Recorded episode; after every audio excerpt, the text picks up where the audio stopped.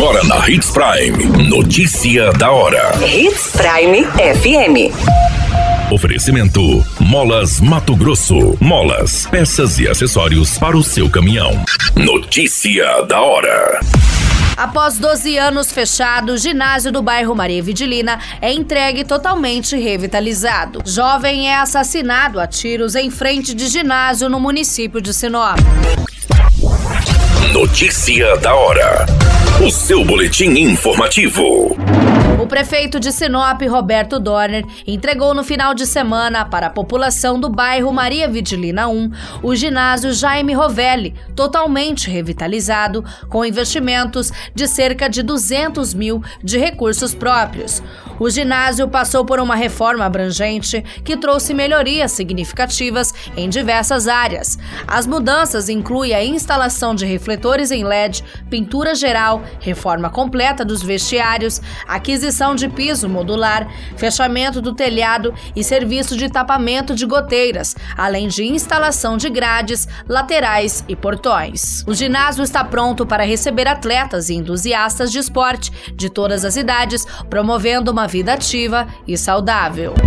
Notícia da hora. Na hora de comprar molas, peças e acessórios para a manutenção do seu caminhão, compre na Molas Mato Grosso. As melhores marcas e custo-benefício você encontra aqui. Ligue 3515 9853 que a entrega mais rápida da cidade chega até você. Em Sinop, na Rua Valdir Dorner, 666, Setor Industrial. Em todo o estado, peças e acessórios para o seu caminhão é com a Molas Mato Grosso. Unidades também em Várzea Grande e Cuiabá. Molas Mato Grosso. A notícia nunca para de acontecer e você precisa estar bem informado. Só aqui na Hits Prime. Um jovem identificado como Marcos Lima dos Santos, de 17 anos, foi assassinado a tiros no final de semana na rua Paulo Pan, em frente ao ginásio Francisco Hidalgo Jimenez, no bairro Boa Esperança, no município de Sinop. De acordo com as informações preliminares, o jovem foi acertado com disparos de arma de fogo na região da cabeça e também na região do dorso. Após o ataque, os bombeiros foram acionados e apenas puderam constatar o óbito do jovem no local. A polícia militar foi acionada e imediatamente isolou a área para permitir que a perícia técnica fizesse os trabalhos.